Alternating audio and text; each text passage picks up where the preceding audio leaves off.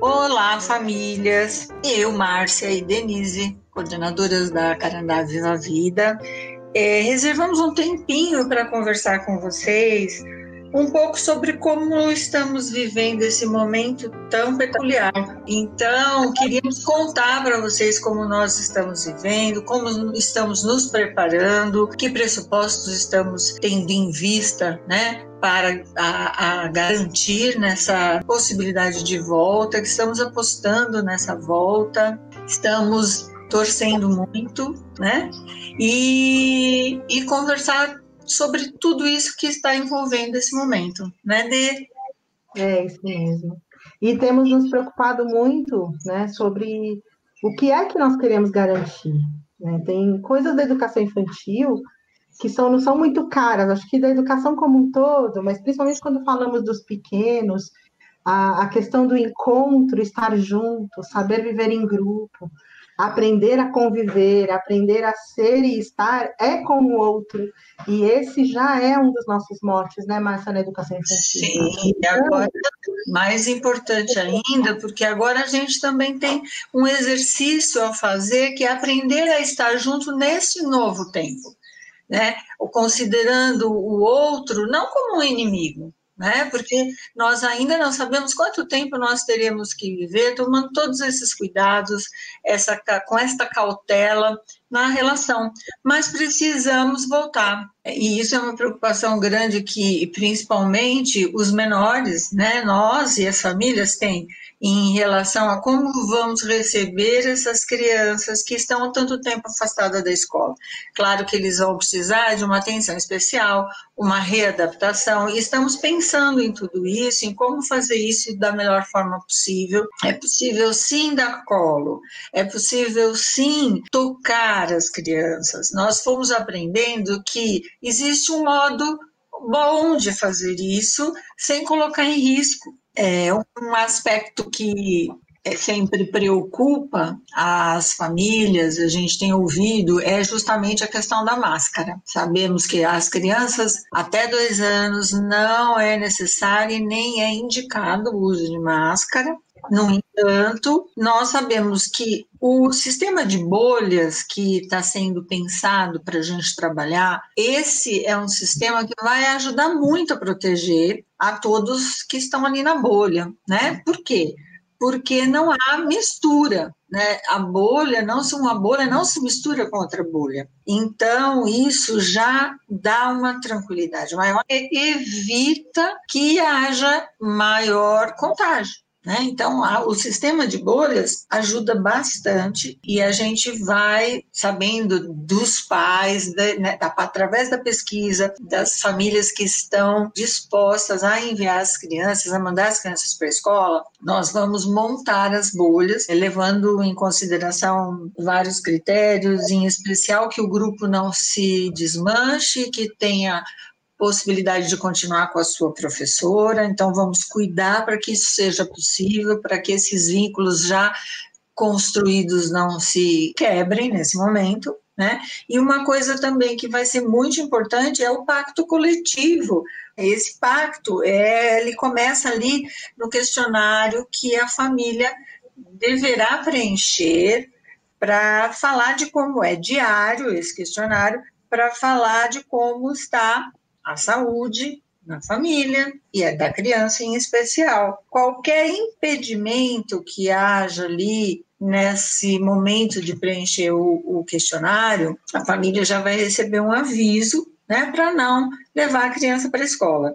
Então, quando a criança tiver febre nas últimas 24 horas ou algum dos sintomas que estão listados no protocolo, é importante que a família não leve a criança para a escola, porque ela vai estar protegendo a criança, a bolha e todos os que estão nesse ambiente em que ela vai circular. Esse é o pacto coletivo, que é importantíssimo para que a gente possa realmente voltar com segurança. E acima do, dos dois anos, de como é que fica com as máscaras?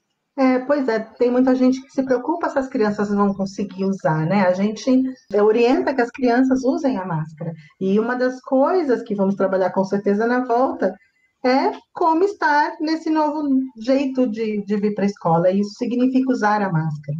Imaginamos que coletivamente, assim como tantas outras coisas, é muito mais fácil a gente aprender a usar máscara na escola do que quando a gente está com a família.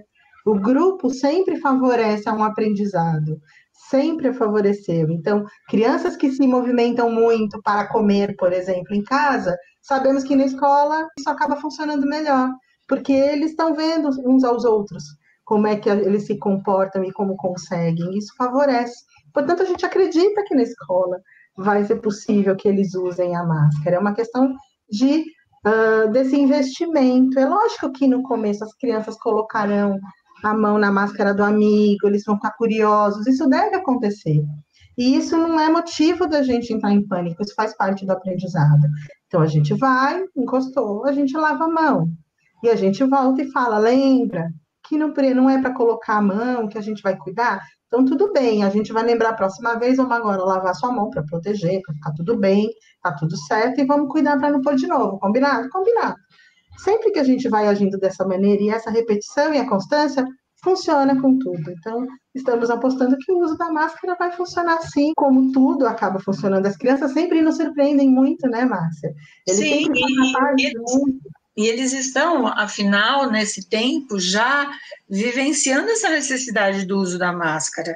Né? Eles já estão começando a se acostumar com esse novo normal, né? de, de sair de máscara.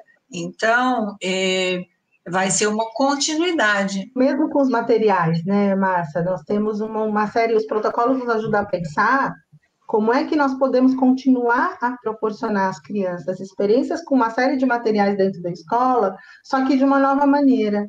Então, existem maneiras também de estarmos, sim, com alguns materiais, proporcionando a eles experiências e brincadeiras. Queremos que as crianças brinquem. Nossa educação infantil é, é a educação infantil do brincar e do cuidar. Então, sim, queremos que as crianças brinquem, nos organizamos com esses materiais, eles vão ser cuidados, eles vão ser higienizados quando for necessário, eles vão, os materiais também podem ficar em quarentena para usarmos dali um tempo novamente. Então, existem maneiras de, de funcionar que já estão sendo cuidadas e olhadas agora. Maneiras de higienizar, de organizar espaços. Sempre organizamos com muito cuidado espaços, agora são outras formas de organização de espaços. Estamos aprendendo, né? E outra forma de planejar também, né, de Então, como você disse, alguns materiais que são tão caros para a gente, como tecidos e, e, e esses materiais que, que madeira. podem madeira, coisas que podem trazer muitas é, possibilidades, é, nesse momento nós não vamos poder usar, né? Mas o tripé educar, brincar e cuidar vai continuar nos balizando em todas as ações que, que formos ter, né? E, e esse educar, ele terá que estar cada vez mais ligado ao cuidar do ponto de vista da saúde nesse momento, não só da saúde física, mas mental, né, da emocional de todos, da equipe como um todo, como você falou, né, de uma, não são só os professores nem só as crianças, é todos que trabalham com a gente. E assim, da mesma maneira, tudo isso só vai poder funcionar nessa parceria com as famílias. Tudo também depende muito disso que a gente já sempre foi muito importante para a gente, que é trabalho com parceria com família. Né? Nesse momento remoto, vocês estão sendo muito escola em casa, mas também quando voltarmos, quando for possível voltar, a parceria vai ser desse pacto de como é que nós todos nos cuidamos para podermos voltar. Sim, ainda temos um tempo aí para viver de um jeito diferente, que ainda não sabemos totalmente como vai ser. E essas três palavras acho que resume tudo que a gente está querendo trazer aqui para as famílias, né? É, é a parceria, o acolhimento e o cuidado. E isso tem que estar sempre em nossa mente.